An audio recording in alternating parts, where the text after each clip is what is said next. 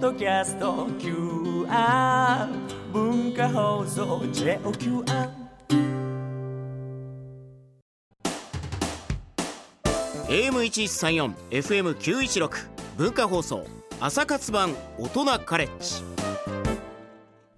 文化放送朝活版大人カレッジ今朝の講師をご紹介しましょう。航空旅行アナリストで帝京大学航空宇宙工学科非常勤講師鳥海幸太郎さんです。おはようございます。おはようございますさああの久々ですけどね。皆さん今年の夏はどこか旅行に出かけたでしょうか？今朝のテーマは旅行業界で今最もホットな話題こちらです。東京高級ホテル戦争。その生き残り戦略は？話題の星のや東京に続いて旧赤坂プリンスホテルを建て替えしたザ・プリンスギャラリー東京清井町と、まあ、この夏日系のラグジュアリーホテルが続々オープン。このところ進出が続いていた外資系の高級ホテルに真っ向から対抗しています。2020年東京オリンピック・パラリンピックに向けてますます激しくなりそうな東京の高級ホテル戦争。この激戦を生き残るために彼らはどんな戦略を考えているんでしょうか。まあ、まずあの東京駅のすぐ近くですけど話題の星のや東京にもう行ってきたんですよね。はい、えーと、オープンが7月の20日だったんですが、はいその1週間前に、えー、とお部屋とかも一通り全部完成しましたので、えーそちらをまああの取材の方あのしてきました。でこちらがまあすごいなと思ったのが、まあ、都会にいながらももう、えーエントランス入った瞬間からはもう和風旅館と。いったものまあこれは星野社長が目指しているものでもあったんですけど、まあ、それが本当に実践されてると、もう入り口入った途端で玄関で靴を脱いで上がっていくと。でベッドもまあ畳の上にまあベッドを敷くという、まあ、そういったスタイルになってますしあとまあ各フロアにお茶の間ラウンジといって、はいえー各フロア全部これ6部屋しかないんですよ1フロアでその6部屋ごとに1人の、えー専属の人がついて朝から夜まで、えーまあ、昼間であればお茶とかコーヒーとか飲めますし、夕方だと日本酒とか。であと朝起きた後はまあおにぎりを提供するとか、そういったまあよく高級ホテルのクラブフロアエグゼクティブラウンジのようなものを各フロアごとに、えーまあ、お茶の間ラウンジがそういう設定されているという、まあ、そういったようなことも含めて、まあ、至れり尽くせり特にこれ外国からいらっしゃるお客様というか、まあ、特に、まあ、あのビジネスマンの方にとってここが憩いの場になる。うんまあ、特に温泉旅館までやはり数時間かかりますので、まあ、これ仕事をしながら、えー夜はそういったオアシスを体験できると、うんそれでいて温泉まで掘ってしまったと。ね、東京駅のすぐ近くですからね本当にあの日本人にとってはすごい落ち着けそうな感じがしますし外国の方にとってはまさに非日常っていうやつですよね。そうですね、まあ、部屋着だけじゃなくて外に出かける、まあ、服装なんかも、えーまあ、浴衣とかあとまあ草履とかも、えー東京のまあ老舗のお店のものを使うということで、まあ、朝起きて、まあ、皇居とかそういったところの散歩も楽しめる、なのでこれあの日本人にとってもここ東京のまあ魅力を、えー浴衣で歩いて散策できるこれも一つの楽しみじゃないかなと。ね、浴衣で東京駅の近くを歩くわけですからね。でもまあそういう体験もできるわけですよね。で、まあ、今こう日系ラグジュアリーホテルが続々なんですけどその前は外資系高級ホテルが続々オープンしてましたよね。そうですね、えーリッツ・カールトン、まあ、六本木にありますけど、はいあとは、えー日本橋のマンダリン・オリエンタルそれからあと日比谷のペニンシュラ虎ノ門のアンダースあとまあ大手町でアマン東京、まあ、あと東京駅にシャングリラ、えーまあ、そういった形で外資系のホテルがまあ次々に新規にオープンしていくと。いったものがこの一昨年ぐらいまでは続いてましたけど、まあ、この外資系の新規のオープンラッシュというのはまあこれで一段落をしたのかなと。でひとまずははい一段落でね。です各所皆さん大きなまあ商業ビルを建ててその高層部高層階を使って、えー展開すると。首都丸ごとホテルというのは、まあ、ほとんどないかなと。うん。いったのがまあ最近のこの外資系ホテルの、えー傾向にあると。はい。まあ、それに対して今度は日系のホテルたちがという感じなんですけど星のやを含めてこの日系ホテルの動きっていうのはどんな感じなんでしょう？かはい。まあ、今回星のや東京が7月の20日にオープンしましたけど、まあ、続いて旧赤坂プリンスホテル、まあ、ここまあバブルの象徴とも言われてますけど、うん。こちらがまあホテルを建て替えを完全に一回更地にして、えー建て替えをして7月27日に、えー新しくザ・プリンスギャラリー東京清井町という名前で、まあ、オープンしたと。で今までは1棟丸ごとホテルだったのが今回は30階から36階の、まあ、7フロアだけ。これをまああのホテルにしてしまったと。こちらもいわゆるこうし普通のビルの中にホテル専門の建物ではなくっていうことですよね。そうですね。ホテル専門建物ではないと。ですので何がなくなったかっていうと赤坂プリンスホテル名物だったプール。ガーデンプールがなくなってしまった、これあの現地に行ってみるとそのちょっと寂しさが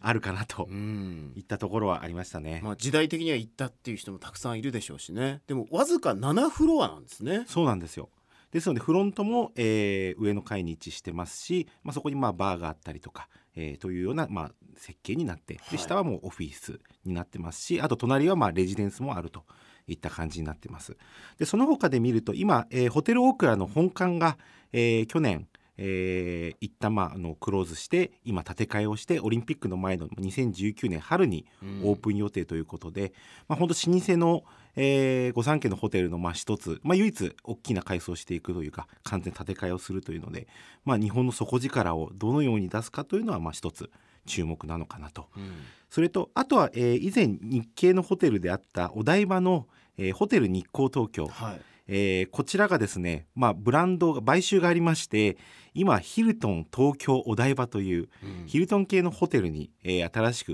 生まれ変わったんですが今度そのお隣にある、まあ、これフジテレビのすぐ横の位置にあのもう一個ホテルが、えー旧ホテルグランパシフィックル台場というホテルがあったんですがこちらは今度、えーホテル大倉系と、まあ、日本航空系の、まあえーホテルが買収してグランド日光東京台場にうん。生まれ変わってしまったと。なんかすごい変な感じがしました。この前お台場行った時に。もともとの日光があれヒルトになっててそうです。前のあのルグランパシフィックっていう時代もありましたけど、そっちがグランド日光なんだっていう、ね、そうですね。隣にね、はい、なので大きくあのヒルトンって書いてある旧日光ホテルが書いてあって、でうん。旧メリディアンの方は、えーグランド日光って大きく書いてありますけど、はい。本当に間違った方に行ってしまう恐れもあるのでこれ気をつけなければいけない、まあ、はい。それぐらい変化が激しいのかなっていうのがありますね。まあ、日系ホテルも動き出したっていう感じはするんですけど星野や東京以外はもともとあったホテルのリニューアルっていうことですね。そうですね。基本的に、まあ、ホテルを建設できる、まあ、都心の再開発一段落したということもありますので、まあ、既存のホテル特にまあそれこそ前回のオリンピックに時に合わせて作ったホテルも多いですので、うん。まあ、そういった意味で、まあ、この2020年東京オリンピック・パラリンピックを機に、えー建て替えをしていくという、まあまあ、リブランド化をしていくと、うん。まあ、そういったものが、えー既存のホテルはまあ中心となっていくかなと。もともとあったホテルのブランドをちょっとここで一新する動きっていうのが今起こってるわけですね。はい。まあ、ホテル日光東京も、まあ、隣のホテル買収することでやはりまあ日光ブランドをしっかり残してきたと、えーいったところが挙げられるかなと思いますね。まあ、とにかく続々とオープンしたっていう印象ここ何年かありますけど東京はホテル不足ですと言われてましたけどこの現状はどうなってるんでしょう？これはこの2年ぐらいで大きく変わってきたと思います。まあ、今もあのホテル不足というふうにあのおっしゃられる方も多いんですが、まあ、訪日旅行客海外からのまあインバウンドが増える中で、まあ、アパホテルであったりとか、まあ、鉄道会社特にまあ京王電鉄とか相鉄それからまあ JR 西日本そういったまあ鉄道会社がえー運営まあしているまあビジネスホテル、まあ、こういったのがまあ新規オープンが相次いで全体の客室宿泊の客室数っていうのが増えていると。う、うんでまあ、特に本当に銀座とか歩いてても新宿とか歩いててももう歩くたびにいろんなホテルがオープンしてて、おそらく今までだったらホテル名の名前を聞けば大体この辺にあるっていうのも分かったのがもう僕であってももうほとんど把握ができてない。あ歩いてここオープンしたんだとかっていう、まあ、それぐらいまあ新規のホテルがオープンしてるかなとうん。えーいったところがあります。それともう一個がですね今回、えー、と7月の海の日の3連休、えー16日17日18日。ここの3連休なんかでもちょっとホテルの予約状況ネットでも確認してたんですが、えー初日の土曜日の夜はかなりいっぱいだった傾向ありましたけど、えー日曜日の2日目の夜は意外と空室が出てた。うん特にビジネスホテルに関してはかなり空きが出ていたと、えーいったところもあってで、えー日本のホテルっていうのは比較的キャンセル料の、えーまあ、適用が他の国に比べると、まあ、遅いというか無料でキャンセルできるというのが、まあ、ビジネスホテル、まあ、極端な話言えば東横インなんかは当日の午後4時までにキャンセルすればキャンセル料かからない、うん。そうじゃないホテルも前日前々日まではかからないと。そうなってくるとそこでまあキャンセルをする人もまあ抑えといてっていう形で。でそういったので戻りも含めてあるなと。そうすると結果的に結構空いてるなと。うん。いったところがあると。でまだこれから観光客増えてくると思いますけど、えー現状だともうこれで2020年ホテル不足は僕はもうほぼ解消したという。もう箱というか部屋数は十分じゃないか。っはいていうことですね。そうですねやっぱり日によって枚数になることはありますけど、うんただその枚数になる日が一時期に比べると減ってきたかなとうんいうふうに思いますね。なんかこう街を歩いてこれ実感の話なんですけど少し訪日客が落ち着いてきたかなっていう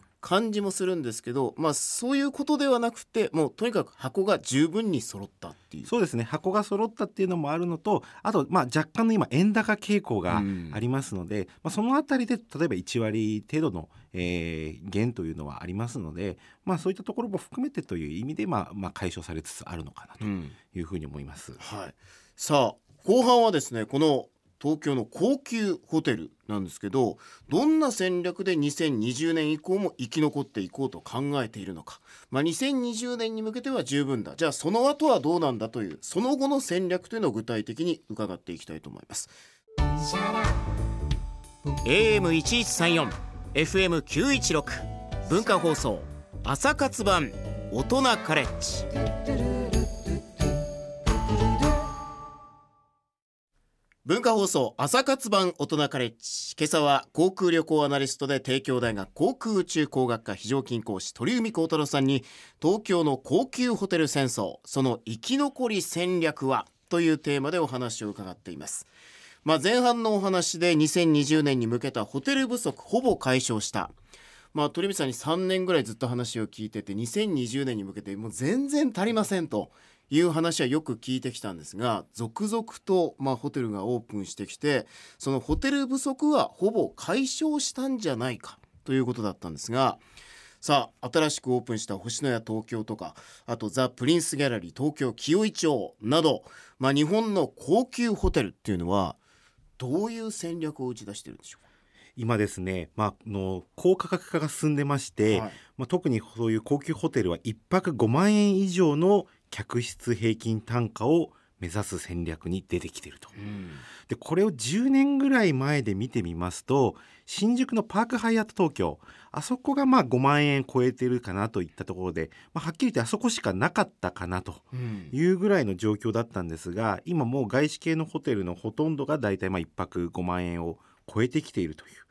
まあ、そういった状況になっていると。うんですので、まあ、客単価を上げて、えー部屋数を減らしてしっかり利益を出していくという、えーそういったまあ戦略にシフトしてきてるかなと。で以前、まあ、プリンスホテル、まあ、今回のまあ本当に清井町のプリンスギャラリー、まあ、象徴されますけど以前はもう本当に1000室以上部屋があったというまあこれをもう部屋数を大きく減らしてという、まあ、そういったまあ戦略にまあしてきているという、まあ、薄利多売から、まあ、部屋数を抑えてしっかり利益を確保するプレミアム路線にシフトしていると。うん。で近年、まあ、1000室程度のホテルがオープンしたのどこかあるかなと思ってちょっと調べてみたんですが、えー新宿の旧駒劇場。うん。あそこに、えーまあ、その跡地に建てたホテルグレイスリー新宿というはい。これが2015年4月にオープンしたホあテルなんですのホテルの中腹にゴジラがいるそうです。ホテルですね。はい、ここは970室なんですよこれがまあ大型のまあ最後かなと。もう最近は本当に100室切るようなまあ場合っていうのも本当に多いかなという、えーところでまあ最近はもうプレミアム路線部屋数を抑えていくという、えーそういったまあ状況になっていると。ですのでまあこのプリンスギャラリー東京清井町もまあ250室に絞ってる。うん。でプリンスといえば大体20平米前後の部屋が一般的だったんですが今回は一番狭い部屋でも42平米を確保してる。うん広い。広いですもう狭いというプリンスのイメージは完全になくなるといったイメージですしで星のや東京も、えー50平米これも最低の部屋で確保されていると、まあ、そういったことを考えると、まあ、やはり5万円以上の料金を取るという、まあ、それに見合ったもの、まあ、部屋の広さというのは、えー確保しているのかなというのが状況的にはありますね。まあ値段に見合う空間と広さとまあサービスを用意しているっていうことですね。まあただこうまあいろんなバリエーションある中でやっぱりこの高級ホテルの一泊5万円以上ってのはまあちょっと高いですよね。そうですね、まあえ3年もしくはまあ5年くらい前というのは高級ホテルでも2万円台日によっては1万円台で宿泊できることもあったと。うんですので本当に安いプランを上手に探せばビジネスホテルにちょっとプラスアルファをするだけでシティホテルに泊まれてたという時代も本当にあって、まあ世界の中でも東京のホテルは本当に格安だったという、まあ、そういった時代もあったんですが、まああの現状で言うとまあそういう高級ホテル5万円台。で、まあ、シティホテルでもまあ3万円台というのがまあ最近では多い傾向なのかなと、うん。なのでもう5万円がパークホパパークハイアットだけだったのが今はもうそれが珍しくなくなったというそういったところがありますね。うんまあそれでもやっぱりお客さんは来るというニーズがあるっていうやことですよね。はり海外の方からすると、まあ、ニューヨークロンドンパリというのはこのぐらいの料金にかかりましたので、まあ、それと同等という見方もあるし逆にビジネスホテルという、まあ、日本の、えー格安のホテルのスタイル、まあ、これでまあ5,000円からもまあ泊まれると、まあ、そういった意味で結構価格帯によってホテルを選べる、まあ、そういった状況はまあ東京は整っているのかなというふうに思いますよね。まあちゃんとこう差別化ができていっていうわけですね。まあ改めてですけどそんな値段で泊まるっていうのはどんな人たちなんでしょこれはやはり外国人の富裕層それから外国人の出張ビジネスマンというのが主な、まあ、ターゲットになっていくと。以前はハイアットヒルトンスターウッドなど、まあ、外資系ホテルのチェーンというのが、まあ、こういったあの富裕層外国人富裕層ビジネスマンが泊まってたという傾向があったんですがやはり今 OTA online travel agent と言われる、まあ、エクスペディアであったりアゴダであったり、まあ、楽天トラベルとかもそうですがそういった宿泊予約サイトの発達によってあとはまあ口コミのトリップアドバイザーとかそういったものを見ることによって、えーチェーンじゃないホテルもそういった、えー予約サイトで簡単に予約できると。なので評判さえ良ければ名前が知られて海外で知られてなくても、まあ、泊まってもらえるようになったと、うん。まあ、そういった意味で外国に日本のホテルのビ営業の人たちが行かなくてもそういう予約サイトに載っけてそれでいい写真それからあと、まあ、いい情報ちゃんとしっかり、えーやっていくことによって、まあ、こういう4万円5万円台のホテルでも勝負ができるようになったとうん。いったところがありますね。直接外国の方がそういうサイトを通じてそのホテル日本日系ホテルを予約できるようになったしやすくなった。以前は外国人イコールチェーン系ホテルっていうのがありましたけどそれはもう完全に崩れてきたと言っていいと思います。で2020年までは外国人観光客増える、まあ、特に2020年は間違いなく増えてると思うんですけどその後のことっていうのはどんなふうに考えてるんでしょうか？そうですね、まあ、これはあの外国人の観光客の伸びが止まってしまった場合には、まあ、当然稼働率が下がって空室がま続出するという、まあ、そういったまあ懸念があるんですが、まあ、そういった意味で今高級ホテルの客室数を絞って、まあ、もう満室になって稼働率90%台でも構わないとそれしっかり利益を取っていく、まあ、こういった戦略がまあ正しいのかなというふうになってますし、でまあ、今回のプリンスギャラリー東京清井町においても、まあ、下のフロア1階から4階までっていうのは、まあ、レストランとかあとまあお店とかそういった意味で商業施設を併設していると。こういうのもまあホテル需要が減っても、まあ、オフィスで働いている人も含めたまあリスクヘッジになっていくかなとえーいった意味もありますが、うん。まあ、ホテルというか宿泊ということにまあ特化して言えば、まあ、今後観光客が減っても安定した収入を得るために、まあ、この2020年以降、えー高級ホテルをレジデンスとして、えーホテルサービスがついた賃貸マンションの形態を取ることうんこれっていうのも検討されてますし、まあ、すでにリッツ・カールトンもそうですし今回のまああのプリンスギャラリー清井町もそうですけど、えー隣の棟がもう完全にレジデンス棟にしてると。うんもしホテルの方調子悪くなればその部分をレジデンスに変えてしまえばホテルの客室のサービスで、えーその代わりもマンスリーで月単位で借りていく。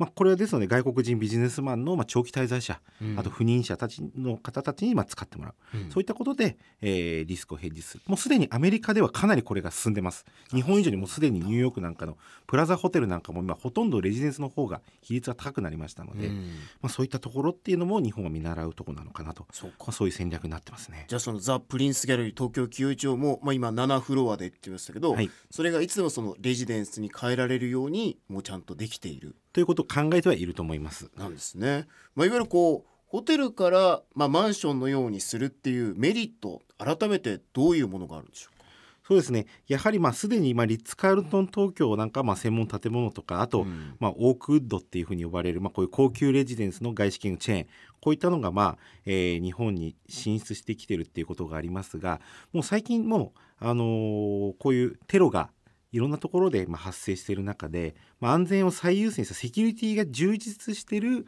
まあ、こういう高級レジデンスっていうのが、まあ、これはもう社員の安全を守るという意味で、うん。まあ、外国人赴任者を中心にまあ増えてて、まあ、こういう高級ホテル自身がこういうまあマンションの